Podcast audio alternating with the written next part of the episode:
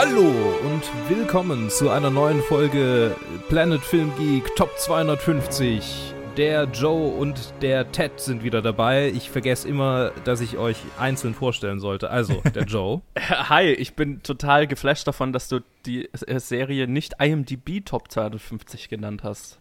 Ja, ähm, äh, ja. Cool. Und Ted, Ted, was, was ist dir aufgefallen? Von, von deinem Intro. nee, keine Ahnung. Ich habe gedacht, das will ich jetzt ergänzen mit. Äh, äh, es ist, es ist mal, mal wieder ein gutes, ein gelungenes Intro. Ja. Aber wir sind zusammengekommen, um einen Film äh, zu besprechen, in dem scheinbar auch nicht alles so geplant war, wie es dann letztendlich im Film gelandet ist. Insofern äh, ist es doch ganz passend. ähm, wir reden nämlich über Leon, der Profi von 1994 unter der Regie von Luc Besson mit Jean Reno, Gary Oldman und Natalie Portman in ihrer allerersten Kinorolle. Und es geht um einen Auftragskiller, der für die italienische Mafia in New York arbeitet, der äh, das ähm, äh, frisch verwaiste Mädchen des Drogendealers von nebenan aufnimmt, nachdem deren Familie getötet wurde von einem korrup korrupten DEA-Agenten und seiner, seiner Bande. Und äh, wir werden das mit Spoilern diskutieren, wie immer hier in dieser Serie. Ich, ich habe ich hab mir überlegt, dass ich das ein bisschen streamline, den Anfang, weil ihr jedes Mal irgendwie immer sagt, so, ja, sollen wir vielleicht den Plot zusammenfassen und so. Jetzt, Mhm. jetzt machen wir das, mache ich das also einfach mal so. Wahrscheinlich habe ich es in zwei Folgen wieder vergessen. aber ähm, versuchen wir es mal so. Ich habe den Film das zweite Mal erst angeguckt, aber äh, Joe, du hast ihn bestimmt auch schon mal vorher gesehen. Nein, noch nie. Nein, das Wow. war das erste Mal. Ja, Uhuhu. erstes Mal. Dann, äh, wie, wie, wie fandest du denn Leon? Jo, also ich, ähm, ja, es ist natürlich ein Film, über den ich schon oft gehört, von dem ich schon oft gehört hatte. Ähm, es ist einer von den vielen, in Anführungszeichen, Klassikern, die, die, die man mal gesehen haben sollte, oder von, also von dem man hört, die sollte man gesehen haben. Und irgendwie bin ich halt bisher noch nie dazu gekommen. Ich habe ihn, er, er lief mal im Cinema in München als, äh, keine Ahnung, remastered oder so weiter. Und da wäre ich um ein Haar hingegangen und habe es dann nicht geschafft, was mich sehr geärgert hat. Ähm, ja, aber dann war das jetzt halt der Anlass, unter dem ich den äh, Film jetzt das erste Mal gesehen habe. Und ja, ich, er, er ist ziemlich genau das gewesen, was ich erwartet habe, bis auf ein Element, wo ich vielleicht, vielleicht später nochmal drauf komme. Ich, äh, ich mochte ihn sehr. Ich mag Luc Bessons Filme generell. Mag ich seinen Stil, so ein bisschen seine, seine Weirdness. Er selber ist natürlich so ein bisschen ein kontroverser Charakter, aber ich, ich, ich mag seine Art, Actionfilme anzugehen. Und was mir halt hier total gut gefallen hat, ist, dass es halt so ein, also auf der Oberfläche irgendwo ein Actionfilm ist, aber mehr so ein, ein Charakterdrama mit halt einer unglaublichen äh, äh, Start, nee, was, äh, Debüt-Performance von Natalie Portman. Also Mhm. sie ist halt so alles, was den Film ausmacht für mich. Ganz kurz, willst du, willst du uns vielleicht, also willst du die Zuhörer und vielleicht auch mich darüber aufklären, äh, was an Luc Besson äh, kontrovers ist, weil da bin ich nicht ganz up to date. Na, ist so ein MeToo-Fall halt. Ach, ah, auch. Ja. Ah, ja, okay. Ich müsste jetzt genau die, die, die, die, die Anschuldigungen nochmal nachschauen, weil das ist schon so lange her, dass es rauskam, aber ist halt so ein MeToo-Fall. Und dann gibt es halt in diesem Film diesen sehr weirden, Pädophilie angehauchten Subplot, den ich dann eben nicht gebraucht hätte und der sehr unangenehm war. Mhm. Ich verstehe. Ja, da können wir, können wir. Was Können wir mir, was mir Teile des Films schon eher, also was halt Teile des Films sehr iffy gemacht hat. Und ich glaube, ohne das, das dieses, das, das Luc Besson MeToo-Ding im Hinterkopf wäre es wahrscheinlich, also wäre es auch unangenehm gewesen, aber nicht so unangenehm, wie es jetzt war. Mhm. Ja, das war so mein erster Eindruck. Okay. Nice. Ähm, Ted, du hast den Film nicht nochmal angeguckt, ne? Aber du hast Nee. ihn bestimmt noch ganz gut im Gedächtnis. Ich habe ihn einmal, einmal gesehen und zwar genau das, was der, wann es der äh, Joe verpasst hat und zwar im Cinema im Kino habe ich ihn letztes Jahr zum ersten Mal gesehen und ja, also im Kino ist es echt, also als so mit diesen, mit diesen, mit den Action-Szenen, die sind dann schon sehr eindrucksvoll, wenn man sie auf der Leinwand Mhm. sieht. Und ich muss auch sagen, so als erste, als erster Eindruck hat mir der, äh, meine Erinnerung, das war, ich glaube, das war im September oder so. Könnt, könnt mich irren, vielleicht auch, äh, vielleicht auch früher. Aber mir hat er sehr gut gefallen, der Film. ich, hat, ich muss sagen, natürlich sind dieselben Punkte, die gerade Joe angesprochen hat, die halt ein bisschen iffy waren und sehr unangenehm zum Schauen. Äh, Im Prinzip waren das die einzigen Punkte, die ich so wirklich kannte, bevor ich den Film gesehen habe. Deswegen bin ich eher mit der Einstellung eingegangen, dass äh, ich habe erwartet, dass der Film so stark, äh, dass der Film einiges schlimmer wäre in diese Richtung und auch deswegen irgendwie auf eine Weise gealtert wäre, wo man sagen würde, ah, heutzutage kann man sich das nicht mehr, oder sollte, sollte eigentlich könnte man das nie anschauen. Aber äh, ich muss sagen, vielleicht bin ich in eine Einstellung reingegangen, wo ich es viel, viel schlimmer erwartet hätte, als es eigentlich jetzt war, obwohl es genauso, also obwohl es halt schon unangenehm ist. Und deswegen hat es mich dann ein bisschen weniger gestört, einfach nur wegen der Erwartungshaltung. Aber ja, ich muss sagen, es, es, es hat halt irgendwie funktioniert, finde ich, auf eine gewisse Weise. Und vielleicht bildet man sich auch nur selber ein, weil man es einfach nur auf diese Weise gesehen hat. So halt die, die Chemie, die dann Jean Renault und Natalie Portman hatten, die halt, ich fand, beide sehr super waren im Film, auf die Weise halt, die mit den Charakteren, die sie gespielt haben. Aber wie gesagt, das ist halt immer noch so ein Taint, äh, so, so tainted im Nachhinein halt immer, mhm. wenn man über diesen Film nachdenkt. Aber ich muss sagen, abgesehen halt davon waren halt die beiden super. Gary Oldman finde ich wie immer klasse. Vor allem halt hier, wo er halt hm. sehr, sehr over the top ist, so von Anfang an. Und einfach, man merkt, dass er halt teilweise halt mehr Spaß an dem Film hat als irgendjemand anders, der, den man sich vorstellen kann. Bei manchen Szenen. Mhm. Und Gary Oldman ist in einem anderen Film, aber. Ja, ja, ja, absolut, absolut. Das, das ist nicht unbedingt was Schlechtes. In diesem Fall überhaupt nicht. Und ich muss sagen, ja, also mir hat er sehr gut gefallen. Ich habe gerade wieder nachgeschaut, äh, was ich ihm gegeben hatte, als ich ihn gesehen hatte. Da hatte ich ihm viereinhalb Sterne gegeben auf Letterbox, nachdem ich aus dem Kino raus war. Und jetzt werden wir mal drüber reden. Ich schaue mal, ob es bei den viereinhalb Sternen bleibt. mhm. Alles klar. Nur, nur, nur mal, um, äh, ich äh, grätsch noch mal kurz dazwischen, um sicher zu gehen, dass ich kein Bullshit erzählt habe, habe ich es gerade noch mal nachgelesen. Äh, Luc Besson hat mehrere Vorwürfe wegen sexueller Belästigung und mindestens eine Anzeige wegen Vergewaltigung. Ja, genau. Das habe ich auch nachgelesen. Und ähm, ich habe auch gesehen, dass seine zweite Frau ähm, mit ihm verheiratet wurde oder er seine zweite Frau geheiratet hat, als sie 16 war. Äh, sie haben angefangen, äh, ihre Beziehung begonnen, als sie 15 war und er 31. Und sie hat wohl oh. auch äh, behauptet, das hätte so ein bisschen auch die Geschichte in Leon äh, inspiriert. Insofern, oh no, das macht es schlimmer. Ja, das ja, macht es ja. schlimmer. Oh, oh no. Also ich meine, okay. okay. Also erstmal, ja. erstmal, äh, bevor wir dann über diese Kontroverse ja, reden ja, können, und da habe ich auch viele Gedanken dazu, ähm, möchte ich noch sagen, dass ich den Film das erste Mal gesehen habe, als ich die Liste durchgegangen bin, vor, keine Ahnung, wie lange ist das jetzt her? Fünf Jahren, sechs Jahren, sowas. Mhm. Ähm, und dann habe ich ihn zwischendurch nochmal angeguckt, aber da hatte ich noch kein Letterbox, deshalb habe ich ihn da nie gelockt vorher. Und jetzt das also das dritte Mal. Ich liebe Gary Oldmans Performance ähm, und nachdem ich es war mir klar. Nachdem ich es drüber, also äh, Over the Top ist nicht automatisch was, was mir gefällt, aber ähm, er, er, hat so einen gewissen so einen gewissen Einschlag, der mich persönlich halt sehr anspricht, weil das auch was ist, wie ich so Over the Top Charaktere spielen würde und ähm, oder getan habe schon und die, die Details, die ich jetzt gerade auf IMDb nachgelesen habe, sind so nah an dem, wie, wie ich eine meiner absoluten Lieblingsrollen gespielt habe, äh, dass es das Ganze noch viel verständlicher und viel äh, sympathischer für mich macht. Äh, aber dazu später vielleicht noch mehr.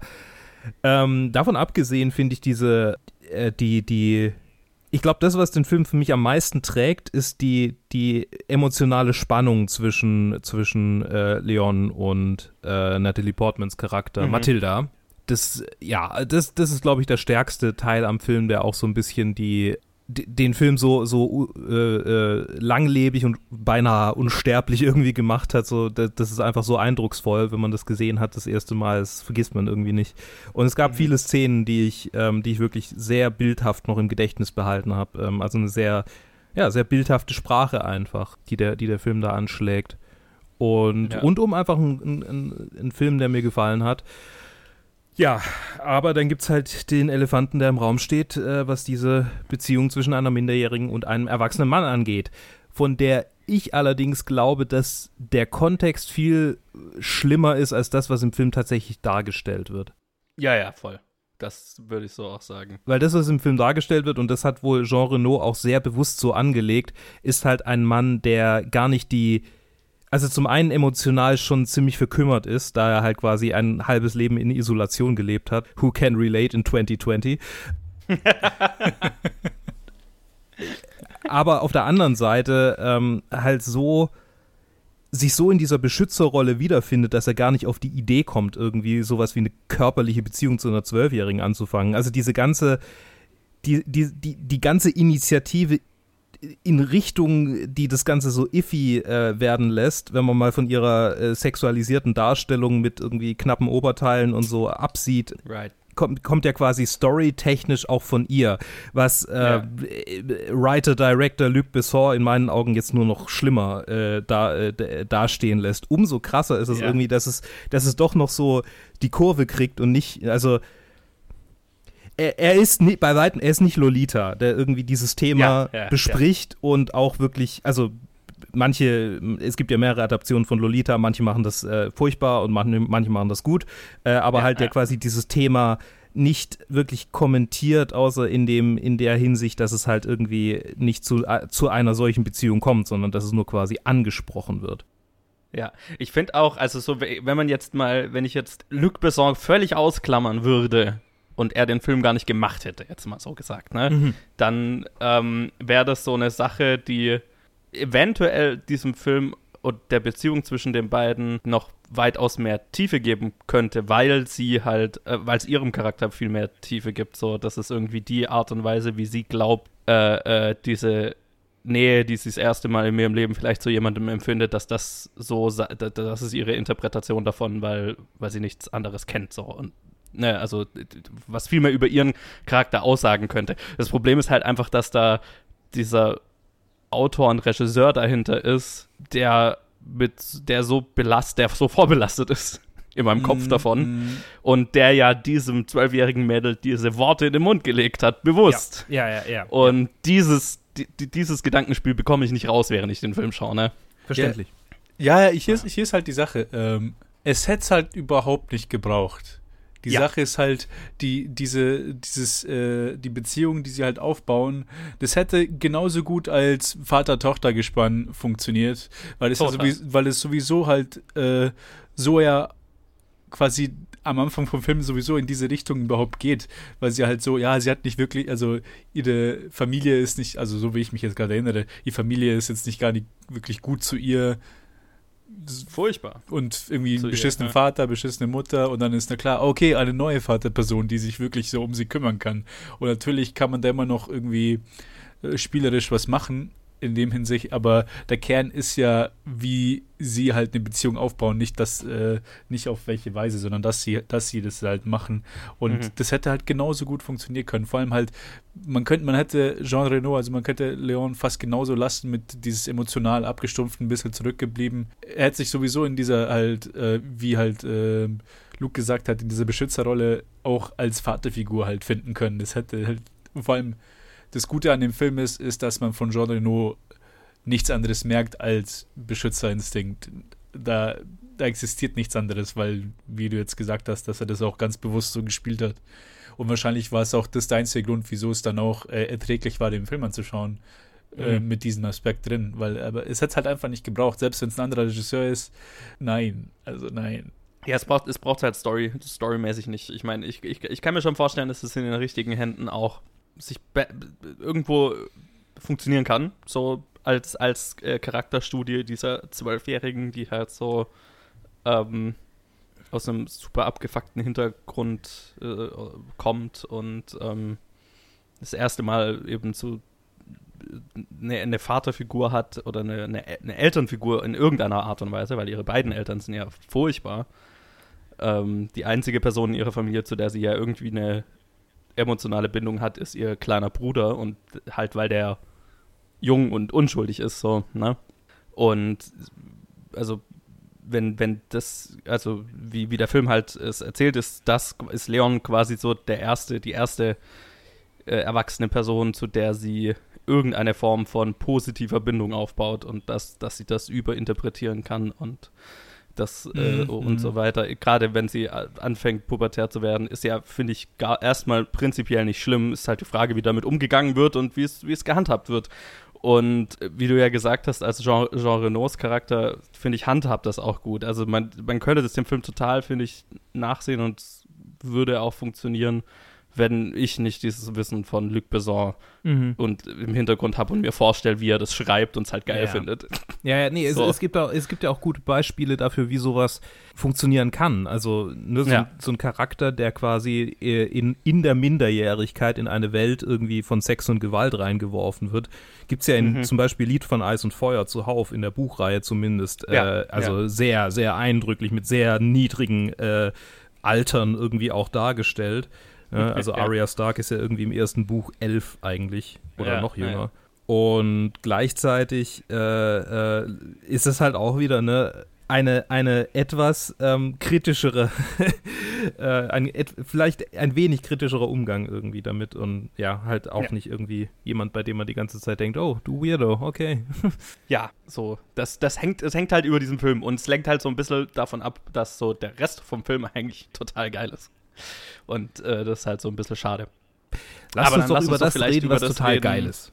Ja. Ähm, die, die Action nämlich. Ich habe eine sehr coole ähm, Review gelesen, in der stand, ähm, es gibt eine Szene oder, oder es, es, es gibt diese Szene, wo das SWAT-Team ins New Yorker Apartment eindringt und in den Händen eines anderen Action-Regisseurs, ähm, es wurde der Name äh, Michael Bay genannt, ähm, wäre das ein reines Explosionsgewitter, eine Orgie an äh, ähm, over-the-top-Gewalt geworden. Und hier Mhm. ist es ein, also ne, ein spannender, ähm, an diese französischen Thriller gemahnender, äh, äh, äh, eine, eine, eine, eine Sequenz von so ein bisschen Home Inv- Invasion Thriller mäßig. Mit, mit relativ einfachen Mitteln wird irgendwie dargestellt, was für ein, was für ein krasser Killer und, und äh, fähiger ähm, Typ Leon ist, ohne dass es jetzt irgendwie in die Richtung von, von äh, Actionfilmen geht, in denen er irgendwie nur mit Granaten um sich wirft und alles explodiert und boah, alle sind tot. Und er hat eine Ja. MG in der Hand, die er mit einer Hand nur bedienen kann. Und, äh, und hier ist es halt so, okay, er, er übertrumpft die durch seine Cleverness, weil sie nicht daran denken, dass er da unter der Decke hängt. Und ähm, ja, er ist halt schneller so und nutzt irgendwie ihre Angst aus und, und das ist so, das macht ihn irgendwie zu so einer, zu so einer interessanten Figur, weil er auf der einen Seite so total emotional ähm, leer zu sein scheint und auf der anderen Seite halt ein absolutes Monster ist. Ja, und also was, was die Sequenz, glaube ich, so gut macht, ist, dass sie halt äh, äh, eine komplette in sich erzählte Geschichte hat und nicht einfach nur, in Anführungszeichen, ne, ein, ein, ein Shootout ist, ne? Ein, ein, ein Shootout ohne, ohne Arc. Die, die, die ganze Actionsequenz ist ja ein Mini, eine Mini-Film in sich. Ist ja auch relativ lang und, und äh, hat, du hast so die Höhen und Tiefen und ähm, ne, wo, wo es mal so scheint, als, als gäbe es einen Ausweg und dann holen sie mehr Leute rein und dann schießen sie irgendwie mit, mit, der, mit dem, äh, eine Rakete in seine Wohnung und was weiß ich. Also, ähm, du hast, es ist einfach äh, gut geplottet. Ähm, Mhm. dass, Ja. es, dass es sein eigenes Auf und Ab hat, die gesamte Sequenz und du es wirklich funktioniert, also für mich total funktioniert hat, dass ich nicht wusste, kommt er am Ende raus oder kommt er nicht raus. Also ich, ich konnte es wirklich nicht erahnen oder abschätzen. Und äh, das war cool. Das war sehr schön. Absolut, absolut. Ich wollte äh, zu dem Punkt halt, wie halt noch, äh, wie es halt einfach nur aufgebaut ist. Ich meine, das ist, äh, mir ist gerade in den Kopf gekommen, ich, als, als du das halt irgendwie so ausgeplant äh, beschrieben hast, ist mir in den Kopf gekommen, wie George Lucas irgendwie bei den, bei den Prequels einfach geschrieben hat, and here they fight. Und dann Mhm, das passiert das. ja, ja, genau.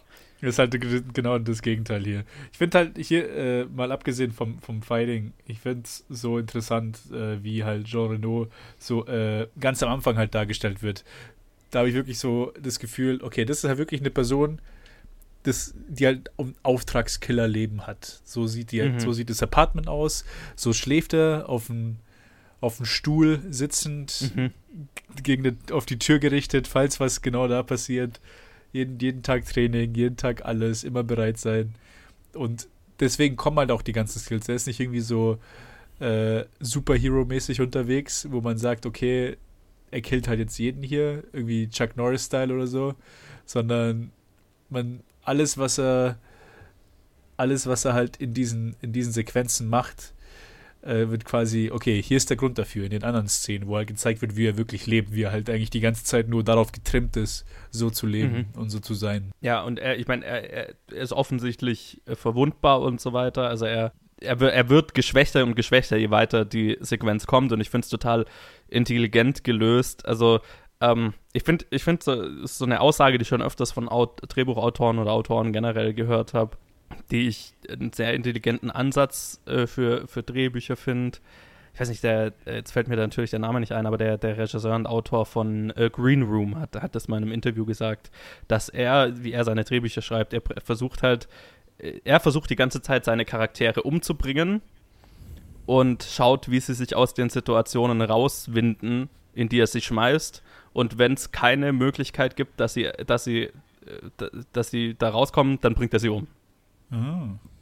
Und das fand ich einen sehr interessanten Ansatz. Und seine, also zumindest Green Room, ich habe nicht alle seiner Filme gesehen, mhm. aber Green Room funktioniert total so.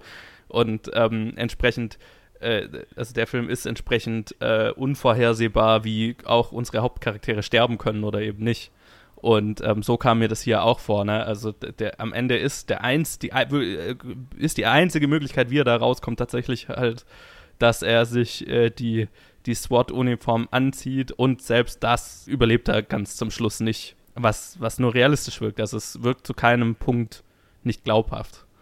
Ähm, und das ist schon eine Kunst für einen Actionfilm, weil ein Actionfilm ja sehr schnell in, in einen Superficial Shootout äh, abrutschen kann, wo es dann halt nur noch eine Actionsequenz für eine Actionsequenz ist und ähm, wir haben halt Spaß, weil es explodiert und ist bunt und ähm, cool choreografiert, aber hier ist tatsächlich dramatisches Gewicht dahinter.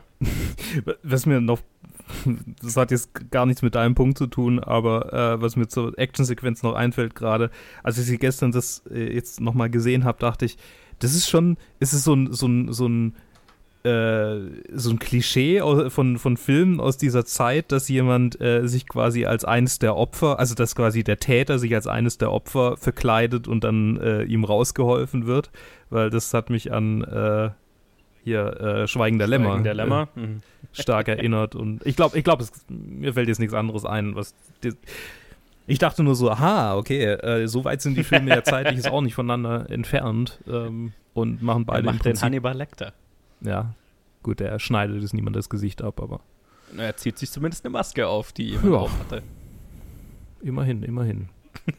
ja, aber also ich habe gerade auch ein bisschen durch die Trivia durchgeguckt und teilweise sind da halt echt so ein paar Sachen dabei, die es mir wieder, wieder ein bisschen iffy machen. Aber es gibt viele, viele coole Trivia. Zum Beispiel, äh, dass Gary Oldman große Teile seiner Rolle einfach auch so ein bisschen improvisiert hat. Nice. yes. ähm, also gerade die ikonische Line Bring me everyone, in der er ähm, halt einfach everyone brüllt, mhm. hat er wohl absichtlich so over the top gespielt und halt so, so laut gebrüllt, wie er nur konnte, ähm, damit, damit der Soundguy äh, seine, also quasi einen, einen Hörsturz kriegt. ähm, Why though? Okay.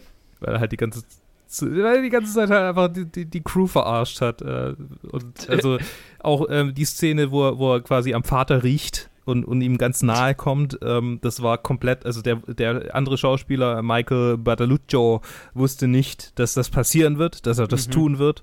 Und mhm. in der Sequenz gibt es ja auch die ähm, Beethoven-Szene, äh, ja. in der er quasi von Beethoven redet und ähm, die haben zwölf Takes gemacht und jeder Take hat irgendeine andere Geschichte ähm, beinhaltet. Also dieser ganze, was er da irgendwie erzählt, war jedes Mal improvisiert.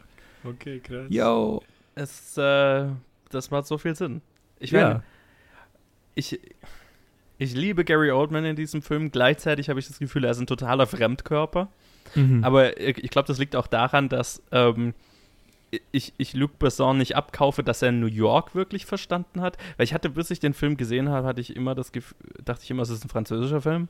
Mm. Und war dann überrascht, oh, die Originalsprache ist Englisch, okay, hm, interessant. Ah, was spielt in New York? Ach, was, verrückt. Und dann ist halt irgendwie Gary Oldman dieser totale Cartoon- Gangster am Anfang des Films und dann kommt irgendwann raus, nee, er ist halt auch einfach so, was ist er, DEA oder was? Keine ja. Ahnung. Ja, ist er, genau, die EA. Und das, also, das, das, das ist so cartoonisch fast schon in einem anderen Film. Mhm. Weil der, weil gerade haben wir darüber geredet, wie diese Actionsequenz am, am Ende sich ja so real anfühlt und glaubhaft ist und so weiter. Aber dieser ganze Teil, also Gary Oldmans Charakter ist halt absolut nicht glaubhaft. Der, der existiert auf einem anderen Planeten. Mhm. Aber er macht halt Spaß. Und deswegen bin ich sehr bereit, das, äh, das Ganze das zu verzeihen. Und ähm, ich habe halt Gary Oldman, finde ich, die ganze Zeit angemerkt, wie sehr, wie, wie viel Spaß. Also der hat einfach so gewirkt, als hätte er einfach sehr viel Spaß äh, die, ganze Zeit bei den Dreharbeiten gehabt. Und ähm, das hat sich auch auf mich als Zuschauer übertragen. Deswegen finde ich es jetzt nicht so schlimm, dass er, dass er gefühlt auf einem anderen Planeten oder sein, sein ganzer Charakter gefühlt von einem anderen Planeten kommt, weil in welcher Welt ist der halt irgendwie Polizist und kommt mit dem durch, was er macht. Aber whatever. Stimmt, ich habe gar nicht so drüber nachgedacht, aber es, es, es ist echt eine ganz andere Weise, wie so DA gezeigt wird, wie wenn man, wie man es halt Mhm. sonst gewohnt ist von Filmen oder TV-Serien. Er ist halt dann diese französisch, also einfach jemand, der das halt einfach gar nicht kennt und seine Interpretation, die er halt einfach da irgendwie Ja. einschmeißt. Yes, total. Es, es fühlt sich total wie, äh, wir sehen New York durch die Augen eines Franzosen, was ja auch der Fall ist, aber äh, es fühlt sich so ein bisschen fremd an. Es fühlt sich nicht an wie New York von jemandem inszeniert, der sich, der New York kennt. So, ne? Also es hat distinkten anderes, äh, es ist ein distinktes anderes New York, in dem sich dieser Film aufhält, wie jetzt äh, andere berühmte New York-Filme, sag ich Mhm. mal. Ja, und auch so, so wie die Apartments irgendwie eingerichtet sind, so dieses ganze Feeling äh, Ja. schwankt immer so ein bisschen zu. Also ist schon so einfach, äh, es ist ein französischer Film, der in New York spielt. Ja, und zufällig halt auf Englisch ist so, ne? Ja, das ist, ja. ja. Total. Aber Wenn gut, die ich jetzt meine, alle Französisch reden würden, dann das würde ich total abkaufen. Also es wäre halt, Ja. ja. Ich meine, wenn ich Jean Renault mit einer Waffe in der Hand sehe, dann, dann erwarte ich halt auch irgendwie, dass er gleich Französisch spricht. Aber Ja, voll. das ist mit Sicherheit der Grund, warum ich immer gedacht habe, das ist ein französischer Film. ja, Ich weiß gar nicht, warum ich das gedacht habe. Ich weiß doch, dass Natalie Portman drin ist, aber whatever. Also, ja das war halt irgendwie immer in meinem Kopf so. äh, wie heißt sie? Ähm, die Mädchen aus Stranger, Stranger Things, äh, äh, hier, äh, Millie Bobby, Bobby Brown? Äh, Millie, Millie Bobby Brown, äh, ist auch, auch aus Spanien so ursprünglich. Was? Also, ja, er ist in Spanien geboren und da irgendwie auch ein paar Jahre aufgewachsen. What? Ich glaube, Malaga war es. Ja, also, That's insane. who knows, who knows, ne? Ja, aber klar, also, ähm, er, er, er hat schon, er hat schon so irgendwie ein komisches, äh, einen komischen Ton, so, ne? Ah ja, genau, Ja. und Natalie Portman kommt übrigens aus Jerusalem, nur mal so, also so von wegen Yes, das wusste ich. Das Menschen wusste ich. nicht, nicht, äh, die, die nicht unbedingt amerikanisch äh, sind, aber in amerikanischen Filmen mitspielen. Ähm, aber ja, es ist, es ist schon ganz schön weird, äh, halt mit Luc Besson und, und, und Jean Reno. Ja. Ja, Es ist komisch, weil in anderen Luc Besson-Filmen kommt es nicht so rüber. Also ich, mir fällt jetzt nur gerade Lucy ein, der, keine Ahnung, da war er dann wahrscheinlich, hat er schon länger dann in den USA gearbeitet, weil der fühlt sich nicht so an. Aber whatever. ging es in Lucy nicht auch um Auftragskiller-Ding Äh, Scarlett Johansson kriegt Drogencocktail initiiert und äh, entwickelt Ah. immer mehr die Fähigkeit, mehr und mehr Prozent ihres Gehirns zu nutzen und wird halt auch so. der. Der, der, der. Ja, ja, ich erinnere mich. Ja. Nee, ich, hatte- ich hatte es tatsächlich mit äh, einem anderen Film verwechselt. Ja, okay. Wollen wir mal kurz eine, eine Natalie Portman Appreciation Runde machen? Weil, fuck, war die gut. Das war so die größte Erkenntnis. Also, ich weiß, dass Natalie Portman eine großartige Schauspielerin ist. Aber es gab mehrere Momente in diesem Film, wo ich sie wo, wo, irgendeine emotionale Szene habe spielen sehen, wo, wo ich einfach nur so da saß und mir gedacht habe, scheiße, ist die gut. Und wo ich wirklich Gänsehaut hatte, weil diese Kinderdarstellerin so fucking großartig ist und mit so fiesen, finsteren äh, Themen halt zu tun hat in dem Film und das so wahnsinnig gut rüber. Also sie ist mit Abstand die beste Schauspielerin in dem ganzen Film und das will was heißen. Ich weiß, ich weiß bei, bei, unseren, bei unseren Praises nie so richtig, was ich sagen soll, wenn du vorher geredet hast, weil ich ja, mehr ja, ein, was, ich, was soll ich jetzt noch sagen jetzt? Ja, äh, ja. Ähm, ich stimme zu, ja. Ja, ich stimme zu. Ich hatte ja, ich, ich glaube, also wenn man mal von den Star Wars Prequels absieht, habe ich, glaube ich, Natalie Portman das erste Mal als richtig gute Schauspielerin erkannt, als, äh, als ich Black Swan das erste Mal gesehen habe. Den hatte ich vor Leon gesehen. Mhm. Und ich glaube, das hat es umso beeindruckender gemacht, irgendwie zu sehen. Also, das ist halt, das ist halt performance-wise irgendwie absolut vergleichbar. Also, dass sie schon irgendwie mit, mit 12 so gut war oder 11 oder wie alt sie war, äh, wie sie dann irgendwie später in Black Swan war, so, ne? ähm, Ja. Oder, oder Ja. anderen, anderen großen Filmen, äh, die mir gerade so nicht mehr so einfallen. Was gab's denn noch? Ähm, hier, wie Like Vendetta zum Beispiel. Ja. War ja auch echt gut. Übrigens ähnliche Geschichte, witzig. Ähm, Äh. Ja, also nee, ich, ich äh, ist großartig und ähm, sie, sie hat ähm, alle Rollen verdient, die sie bekommen hat seither und äh, es, es, ich bin sehr glücklich, dass sie einigermaßen äh, äh, auf dem, also ich weiß nicht, ich, ich, kann nicht, ich kann nichts irgendwie über sie persönlich so sagen, aber ich habe immer so den Eindruck, dass sie nicht total äh, verschwunden ist. So im, im, im, im Hollywood äh, äh, sondern dass sie, Überhaupt dass sie schon. Hm? Überhaupt nicht. Die ist ja total aktiv. Also. Genau, äh, und, und ähm, nee, ich, ich kann gerade irgendwie nicht in Worte fassen, was ich meine. Ich meine so, dass sie, dass sie halt, äh, es wäre sehr einfach gewesen, irgendwie ähm, nur noch Marvel-Shit zu machen und für immer glücklich zu sein. Äh, aber, aber sie macht halt auch irgendwie andere, weirdere Filme und das finde ich à la cool. Vox Lux Oh, Annihilation, Ja, zum Beispiel. Ja, à la Vox. Lux, ja. Das ist, oder das ist ein Film, Annihilation. Ja, ja, genau. Ja, sie, gut, dass du die Filme erwähnst, an die ich vom, ja, genau. mir ist ganz schön warm. Es ist sehr warm. Ich kann mein Fenster nicht aufmachen. Ähm, äh, mir ist, ich kann gerade nicht so, mein Hirn kocht gerade so ein bisschen. Warum habe ich schwarze Äh. Vorhänge? Ich verstehe nicht, warum. Ja, das ist eine berechtigte Frage. es ist so dumm. Okay. Ähm, ja, ich habe dir deine Natalie Portman Appreciation kaputt gemacht. Sie ist großartig in diesem Film und äh, ja, es, es ist, wie schon am Anfang gesagt, es ist der Teil, der diesen Film so zusammenhält und es ist umso krasser, wenn man, wenn man weiß, dass sie, dass sie auch also klar, es gab, es gab ein Skript und so, aber man hat ihr, glaube ich, ganz schön viel Freiheiten auch gelassen. Äh, Mhm. Also Jean Renault hat wohl auch irgendwie gesagt, so diese ganzen äh, Zweisamkeit, also die ganzen Szenen zwischen den beiden, was ja irgendwie schon so 50 Prozent des Filmes ausmacht, Ja, ja, voll. ähm, waren schon auch vom Ton und vom, vom ähm, Status, wie wir Schauspieler gern sagen, ähm, vom Status her äh, von ihr kontrolliert und nicht von ihm, äh, was, es, was es umso beeindruckender macht, finde ich. Macht ja auch Sinn von den Charakteren her, ne? Also Ja. Leon selber ist ja eigentlich bis, bis zum Ende fast mehr so ein passiver, ja, ein passiver Charakter in der, in der, ganzen Geschichte. Also er macht diese, er macht diese Hm. eine äh, äh, äh, äh, fateful, na, wie sagt man auf Deutsch, äh, Handlung halt am Anfang, äh, wo, dass er die Tür aufmacht letztendlich und sie reinlässt. Und dann passiert ihm halt sehr viel Shit. Und er reagiert, er reagiert nur darauf und wird halt Stück für Stück äh, zu, äh, weich gekocht. Blöd gesagt so, ne? Ja. Also ähm, über, sie kocht ihn halt Stück für Stück weich. Ich finde es auch sehr schön illustriert, ähm, seinen ganzen Arc mit der Pflanze, die er immer hat. Oh ja, ja. ja. Und so das einzige, also so, also ich weiß gar nicht, ob ich das in einem anderen Film schon mal dann danach nochmal irgendwo gesehen habe, aber whatever, also so halt, es ist ein bisschen on the nose, so die Pflanze, das einzige lebende Wesen, dem er irgendwie, äh, zu dem er Kontakt hat und dem er irgendwie Zuneigung schenkt und ähm, er schenkt der Pflanze sehr viel Zuneigung. Das ist halt die Sache.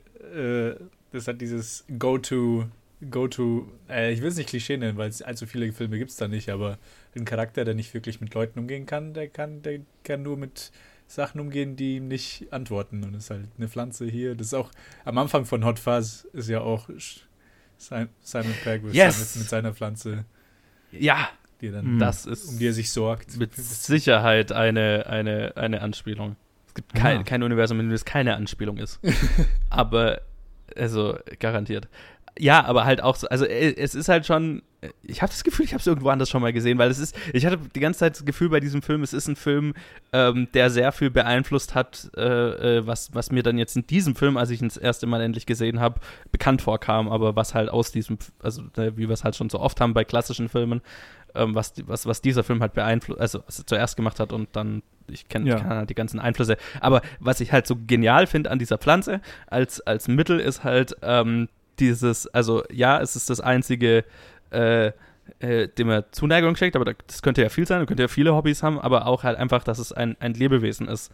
Also, dass er, das ist ja von Anfang an so ein, das ist im Prinzip sein Save, sein Save the Cat Moment. Es ist dieses, das ganze sich kümmern um diese Pflanze, weil er halt tatsächlich ein Lebewesen hat, dem er irgendwie liebevolle Zuneigung schenkt und äh, was, was so eine gewisse weiche, weichen Kern äh, äh, vermuten lässt in, in diesem sonst ja schnell unsympathisch wirken könnenden Charakter so, ne? Ja. Und das ist, finde ich, ein simpler, aber genialer Weg, um ihn äh, äh, A, halt seine Einsamkeit darzustellen, gleichzeitig seinen weichen Kern, seine Routine, die er jeden Tag hat, in der die Pflanze einen großen Teil spielt. Und es ist dann halt auch später dadurch eben super, ähm, wo sie eben immer mehr Teil seiner Routine wird, dass sie dann halt auch mal die Pflanze reinstellt und äh, äh, rausstellt und reinholt abends und so, ne? Ähm, das ist ein super einfacher Indikator, dass irgendwie sein Leben nicht mehr die, die, dieselbe Routine hat. Mhm. Ähm, einfach weil wir diese fucking Pflanze am Anfang eingeführt haben. Das ist schon, das ist schon ein sehr geniales Element, finde ich. Ich denke die ganze Zeit drüber nach, welcher Film war das denn noch mit dieser Pflanze, aber ich komme gerade auch nicht drauf. Es, es gab bestimmt noch mal was, aber Garantiert. es kommt mir ja. so bekannt vor. Naja, auf Ja, jeden whatever. Fall, äh, auf jeden Fall habe ich äh, gerade rausgefunden, dass es ein Bollywood äh, Musical Remake von Leon gibt, was ich sehr abfeiere. Und ähm, die, die Tagline, Wie heißt also es es und heißt wo kann ich es sehen? Bichou, also B-I-C-H-H-O-O. Und die Tagline ist Scared to Fall in Love. Oh mein Gott. Ah, Oh, und, oh. und das, Oh, oh. das, das, Poster, das Poster ist, ja, ich glaube, sie wird von einer Vorjährigen gespielt. Ähm, das Okay. Poster das ist wahrscheinlich das Schönste, was ich seit langem gesehen habe. oh, ich sehe es Ah. gerade. Jetzt will ich diesen Film sehen. Holy shit, der, der, der äh, äh, äh, Gary Oldman-Charakter schaut noch abgedrehter Ja. allein vom Poster aus. Ja, und der Film ist 160 Minuten lang. Ähm, Oh mein Gott. Jetzt will ich ihn vielleicht doch nicht mehr sehen. Bitte irgendjemand schreibt uns und gebt uns den als Challenge, dass ich einen Grund habe, Luke dazu zu zwingen, den anzuschauen. Ah. Ah, ich, tatsächlich habe ich ja noch nie irgendwie meine Zehen in, in, in Bollywood-Wasser gehalten. Äh, so. Noch gar hab- nie. No, ich meine, Slumdog Millionär wird gehasst. Na, äh, den von- würde ich ja jetzt mal nicht zählen. Ähm, ja, genau, also das äh, eher nicht. Ähm, nee. Ich glaube, ich habe noch nie wirklich einen kompletten Bollywood-Film gesehen. Ich habe nur so Ausschnitte. Man kennt halt, äh, es gibt diese YouTube-Videos, so The most ridiculous Bollywood Action Sequence ever, bla bla bla. Ja. Ähm, klar, sowas kenne ich, aber ich habe, glaube ich, noch nie einen vollständigen Bollywood-Film gesehen. Ja. Was ich cool fand, wieder hier Shoutout an das Cinema, mein Lieblingskino in München, die hatten angefangen, eine Bollywood-Reihe zu starten und da hatte ich einen Film auf jeden Fall schon drunter gesehen unter dieser Reihe. Was aber davor auch cool noch nicht, oder?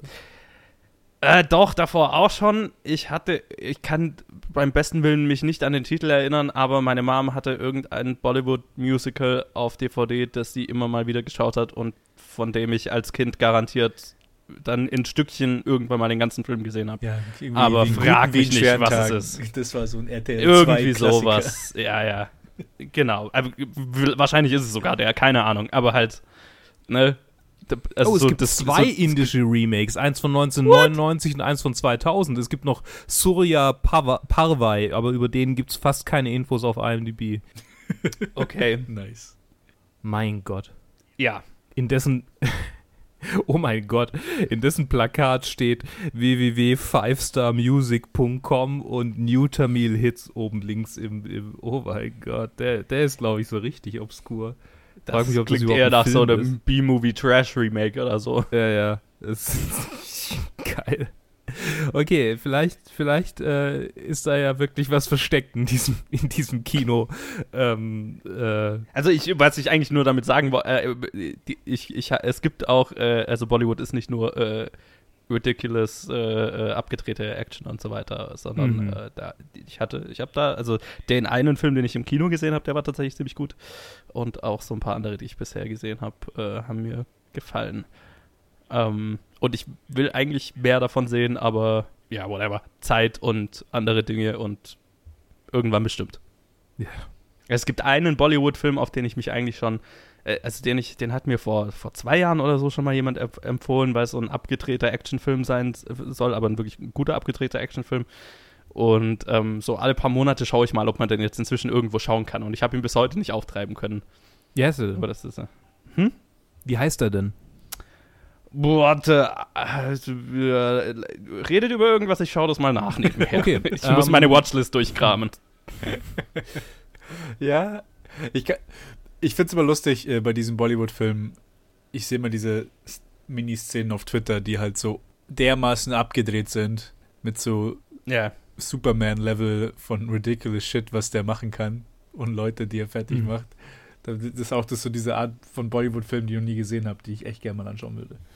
Ja, ja, ja, also ich, ja. Ich, okay, ich bin immer so hin und her gerissen zwischen äh, ich, ich, morbider Kuriosität und ähm, tatsächlich irgendwie manchmal auch so ein bisschen Angst davor haben, weil diese Filme alle so lang sind. Weißt ja, du? also ich glaube halt unter zwei Stunden findest du halt keinen, aber. Nee. Aruvi, ich, wie auch immer den man dann ausspricht, heißt er. Okay. A-R-U-V-I und okay. hat halt auf Letterboxd ein, schon ein großartiges Plakat, was, was mir sagt, das ist ein Film für mich. oh, okay, ja, ich verstehe, ich verstehe. Ich sehe es gerade vor mir. Hm. Okay. Ähm, oh, ja, auf Amazon äh, Prime in den USA kann man ihn wohl streamen. Ich glaube, ich weiß, was ich heute Abend schaue. Sweet. Ah, ah, schön. Da hat es ja, ja doch was gebracht, dass wir. Äh, Geil, dass wir okay dass ich diese kleine Bollywood-Tangente hier geöffnet habe. Wo waren wir stehen geblieben? Leon. Ja, Leon. Habt ihr denn so äh, von Luc Besson, was habt ihr denn von dem bisher sonst so gesehen? Also, weil es ist ja schon, er ist ja schon so ein, eine spezielle Figur, jetzt mal ganz abgesehen von dem, jetzt dem MeToo-Kram mal komplett ausgeblendet, aber ist ja schon ein. Ich glaube, das Einzige, was ich gesehen habe, ist ähm, The Fifth Element. Okay. Mhm. Und Rest wüsste ich nicht, ob es sein Film war, aber ich habe Lucy habe ich nicht gesehen und den Valerian bla bla bla habe ich auch nicht gesehen. Und seine mhm. restlichen Filme kenne ich nicht. Also ich habe äh, auch, ja, Fifth Element habe ich gesehen und äh, Le Grand Bleu äh, habe ich mal irgendwie zehn Minuten von angeguckt. Sure. Das weiß ich nicht mehr, was das ist. Das, äh, das ist so einer, bei dem die, die, das Publikum ihn mochte und die Kritiker ihn hart, äh, also der hat einen 35er Metascore und 7,6 äh, im, im mm. Audience Score. Okay. Big Blue. Ah, ich habe sogar ja. auch, ich habe einen Film auch gesehen und zwar The Family mit Robert De Niro das, und yes, Michelle ich Pfeiffer. erinnere mich dunkel. Da, ja, ich glaube, da ich, ich erinnere um, mich an den Trailer um, damals, als der rauskam. Ein Mafia-Boss, der wegziehen muss in Witness Protection, aber der halt trotzdem irgendwie, keine Ahnung, Rest vom Film weiß ich nicht. Den habe ich mal, ja, den ja. habe ich vor, wie weit war ich da? Habe ich vor sechs oder sieben Jahren angeschaut, auf dem Flugzeug nach, nach Australien. Okay. so, Robert De Niro, das schaue ich mir mal an. Und ja, dann, ja. ich habe ihn not bad in, in, in Erinnerung. Okay. Ja, ja, ich weiß nicht, Luke Besson ist für mich immer so Hit or Miss, weil wenn er halt, also oder beides in einem Film, weil zum Beispiel. Valerian fand ich storymäßig eher schwach, aber es ist halt so ein absolutes, also von der, von der visuellen Umsetzung und der Kreativität, wie, wie diese ganzen Welten gestaltet sind und so weiter, ist halt so ein absoluter Mindfuck. Und es ist halt so eine komplett europäische Produktion, was halt auch so abgefahren ist. Also was ich, was ich an ihm tatsächlich schätze, ist, dass er halt einfach äh, da äh, äh, wahnsinnig teure europäische Produktion macht. Mhm. Ähm, und die finanziert kriegt. Ähm, und da schon immer mal kreativer Scheiß drin ist, ist auch Lucy. Ich, ich mag Lucy, glaube ich, mehr als die meisten Leute, auch wenn das Ende ziemlicher Abfuck ist, aber so äh, generell gefällt mir auch der Film ziemlich. Ähm, und so halt fünfte Element habe ich gesehen.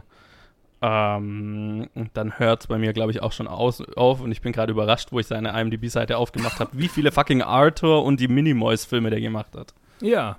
Und es überhaupt gibt. Ja, ähm, das ist tatsächlich das, äh, wodurch ich gerade durchklicke, weil ich es auch nicht glauben konnte. Krass, Mann. und Musikvideos hat er gemacht. Es, es passt eigentlich ganz gut. Irgendwie. Ich hatte immer so das Gefühl, irgendwie Arthur und die Minimoys, der erste Film war so der Versuch, irgendwie ein europäisches Kinder-Animationsfilm-Franchise zu launchen und ist irgendwie dramatisch schiefgegangen, aber anscheinend ja nicht, wenn es drei oder mehr inzwischen gibt. Es hat halt diesen furchtbaren, furchtbaren Animationsstil, wo man halt richtig sieht, so, okay, wir haben einfach kein Budget Ja, für, ja, ja, total. für die Animation. Ugh, keine Ahnung. Uh, nee, Ich, nee, ich mag, ich, mag weiß die auch nicht. Achterbahn im Außerdem hat Europapark. Harvey Weinstein seine, seine äh, Pfoten da mit drin gehabt. Äh, äh, Ja, äh, ja, ja. Ich meine, Harvey Weinstein und Luc Besson sind ja schon so, so ein Ding gewesen, zumindest mal. Also. Ach so, das war mir nicht klar. Ugh. Ja. Ja, Ja. Ähm, keine Folge ohne MeToo. Äh, irgendwie, ich, ich, ich dreade schon die nächste, aber jetzt Oh. sind, sind wir bei dieser ja schon voll reingefallen. Ähm, aber, ja, was heißt wir voll reingefallen? Ich meine, jammer, ja- ich jammer ja hier auf hohem Niveau. Ähm, Ich mein, Es ist ja- halt so. dieser Film ist ja trotzdem, ähm, äh, trotz irgendwelcher äh, Sachen, die da im Hintergrund jetzt äh, ähm, den einem versauen können, ist er ja trotzdem noch ein echt guter Film einfach. Ja. Was aber fast ausschließlich an den schauspielerischen Leistungen und der Cinematografie beziehungsweise der der der des Pacing an, am Pacing liegt könnte man fast schon Mhm. sagen eigentlich weil Mhm. er weil er sich schön aufbaut bis zu diesem Punkt an dem es Platz jetzt jetzt weiß ich noch welcher Film für mich ähm, auch so so stark sich hiervon hat beeinflussen lassen äh, hier der mit äh, Michael Cera als als äh, nee nicht Michael Cera Gott ich verwechsel die zwei auch Was? immer ähm, nicht mit Michael Cera. Äh, der, der, der Film, der Chloe Grace Moritz so groß gemacht hat. Ähm, wie heißt der noch? Äh, Mit dem, mit dem Typ, der, der die Superkraft hat, keinen Schmerz zu spüren. Und Nicolas Cage und Chloe Ach, Grace. Moritz. Äh, Ach, Kick-Ass. Kick-Ass, so Ah. hieß er, genau. Es war nicht Michael Cera. Wie, wie hieß der Schauspieler nochmal? Äh, ja, ähm, Ja, ähm, der. Aaron Taylor Johnson. Ja, Aaron genau. Taylor Johnson. Genau. Ähm, ja, genau. Der, der ist ja quasi so, gut, Vater-Tochter, also tatsächlich Vater-Tochter, aber halt auch so eine Assassine, der sein, der, der die, die Female Protégé ausbildet. Ich meine, es ist ein Trope, der schon immer mal wieder vorkommt. Also ich muss die ganze Zeit an Logan denken, Äh, ja, Ähm, den, ja. der auch Ja. so ganz viele solche Elemente hat und es ist, es ist eine, äh, eine, eine archetypische Geschichte inzwischen, die mir aber total gut gefällt, wenn sie gut gemacht ist. Also Mhm. ich mag sowohl Kickers als auch Logan total gern. Also Mhm. ja. Und Logan ist so ein gutes Beispiel, dass es halt diesen verfickten Love-Subplot einfach nicht braucht, um, um dasselbe Ziel zu erreichen. Ech, Ja. fuck that. Aber sonst sehr cool. Ich meine, also, Scheiße. also, Nee, ja, also ja. quasi Skript-thementechnisch ist es. Ich meine, ich, ich verstehe, woher das Thema kommt, wenn ja, man ja, mal davon ja, ja. absieht, dass, dass äh, Luc Besson ein, ein, ein äh, Perversling ist.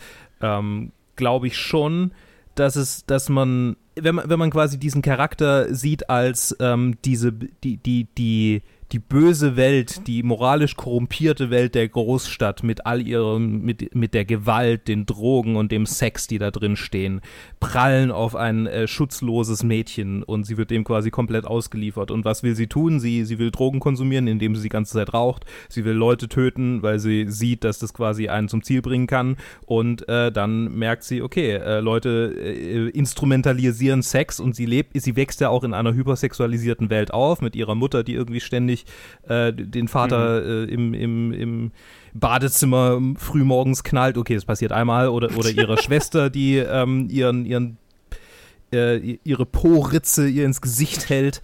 Ne? Also es ist so eine so eine hypersexualisierte Ja, Welt, ja, in ja. der sie aufwächst und insofern macht es für mich schon, also so, so ja, Ja, es- aber, aber Ja. klar. Also, Wie gesagt, es macht, es macht es ist Sinn. nicht, es, es ist nicht es ist die Frage, notwendig, es aber ich kann es nachvollziehen, was damit hätte, was, was man damit als, als Botschaft transportieren könnte, aber das wird Ja, halt auch nicht so wirklich, naja, ja, ja, ja.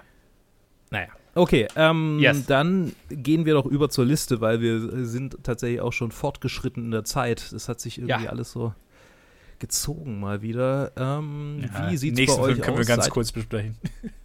Ja, der nächste Film besteht einfach da, dass wir alle ah, ah, machen. Und Das war, das war unsere Review. Ich wäre soweit. Ja, ich habe den auch schon platziert. Ja, ich habe ihn jetzt noch auch platziert. Ähm, dann fange ich einfach mal an. Leon, der Professional, ist äh, bei mir unter Interstellar und vor Saving Private Ryan gelandet auf Platz 20. Naja. Ähm, ich habe ihn hinter äh, Spirited Away und vor It's a Wonderful Life auf Platz 25. Aha. Echt Spirited Away so niedrig bei dir. Krass. So niedrig. Ja. Ich habe ihn. Ich hatte ihn erst gefühlsweise, bevor der, vor, vom Gespräch hatte ich ihn gefühlsweise auf Platz 15 gesetzt. Aber jetzt Hm. ist er auf Platz 19 nach dem Gespräch hinter Empire Strikes Back und vor Dark Knight. Mhm. Aber ich werde ihn auf jeden Fall nochmal anschauen und vielleicht wird sich's noch ändern, aber ich glaube, da ist er ganz gut platziert. Okay, cool. Dann freue ich mich, dass, dass wir äh, einen Film endlich mal wieder, also dass ich mir endlich mal wieder einen Grund hatte, einen Film anzugucken, äh, auf den ich mich irgendwie schon lange gefreut hatte und dass Mhm. wir es einigermaßen glimpflich irgendwie über die Bühne gebracht haben. ähm, äh, und ja, irgendwie, irg- ich wundere mich tatsächlich, dass er so niedrig bei mir gelandet ist, aber irgendwie ist ich, mein, mein Herz, ich wollte ihn nicht weiter hochsetzen und ich glaube, er ist auch ganz gut da aufgehoben. Er ist so ein bisschen ich, besser bin, als Ich bin sehr zu, ich finde ich find ihn tatsächlich in der Gesamt-Top 250 in- finde ich ihn völlig okay platziert. Also, Mhm. äh, ich sehe keinen Grund, ihn irgendwie höher einzuordnen, weil ich, also äh, es ist ein sehr guter Actionfilm mit einem mit einem schönen äh, Charakterdrama zwischendrin, aber alle Filme, die drüber sind, geben mir halt mehr. Das, deswegen. das, ist, das ist halt die Sache. Wir sind schon an einem Punkt, wo ähm, wir schauen uns einen sehr guten Film an. Wir denken so, ah, okay, das ist ein super Film, der kommt sicher die Top 10. Und dann schauen wir auf die Liste. Ah, nee, da, da sind ja noch die anderen 15 Filme, die ich besser Mhm. finde. genau, Und genau. dann kann einfach also nicht ich, höher. Ich finde das, ich finde, das ist kein schlechter Platz da auf Platz 25 bei mir und ich finde, da, da macht er sich ganz gut. Ja, ja. Mein allererster Impuls war so, oh, irgendwo Platz 10 oder so. Und dann habe ich die anderen Filme angeschaut. Ich so, ja, nee, ein bisschen runterscrollen, ein bisschen Hm. runterscrollen. Ah, okay, ja, hier passt es. Ja, bei mir war es tatsächlich so, okay, ähm, irgendwie war Seven für mich so der beste Vergleich, so 90er Thriller halt irgendwie, beziehungsweise Seven ist ja zwei- 2000er Thriller? Ich weiß gar nicht mehr. 1990, Ähm, glaube ich. 90 Ja, sogar. En, Ah, ja. Ende oder Anfang 2000er. Äh, 95, nee, 95. 95. Okay, okay. 95. 95, so, gerade mal ein Jahr auseinander. nicht- Und trotzdem fühlen gedacht. sie sich visuell so unterschiedlich an. Ähm, ja, aber für mich war das so, okay, finde ich ihn besser als Seven oder schlechter und tatsächlich fand ich ihn besser als Seven und äh, das, das hat quasi die ganze Platzierung für mich, für mich äh, ausgemacht. Mhm. Ja. Also ich habe tatsächlich mir schon so, so ein paar Vergleichspunkte irgendwie aufgebaut. So, so finde ich ihn jetzt besser als diesen Film, der mich ein bisschen an den erinnert oder der ein ähnliches Genre bedient. Äh, ja, keine Ahnung. Und letztendlich habe ich dann wahrscheinlich einfach so eine, so eine Reihe von unterschiedlichen Genres, die so, so abgehandelt werden. So, okay, erst kommt dieses, dann kommt dieses, dann kommt dieses. Mal schauen. Mal schauen. Ich bin gespannt, wie es weitergeht. Aber ich glaube auch, ähm, er ist an einem guten Punkt. Könnte fast gleich, vielleicht sogar ein bisschen niedriger. Also es gibt ein paar, die ich, die ich gern drüber sehen würde. Aber da können wir Ja. dann drüber reden, wenn wir bei diesen angekommen sind. Und äh, ich danke euch, dass ihr, dass ihr dabei wart, wie immer, wie immer. Sehr gerne, sehr gerne. Mhm. Und äh, vielen Dank fürs Zuhören, liebe ZuhörerInnen. Und äh, wir hören uns das nächste Mal, äh, wenn wir über einen Film reden, der ja eine etwas kontroversere Figur ähm, äh, äh, Mehrere. beinhaltet. Mehrere. Mehrere kontroverse. Ah, natürlich. Ja, oh, ja, ja, ja. ja. Ich, ich denke immer nur an die, an den einen, aber es gibt ja noch, äh, es gibt ja noch andere. Ähm, Oh, ich hab Stories. Ja, schön. Okay, ähm, bis dahin, bleibt doch bitte Ciao, so, ciao. ähm, äh, bleibt doch so determiniert und ähm, moralisch äh, rein wie Leon.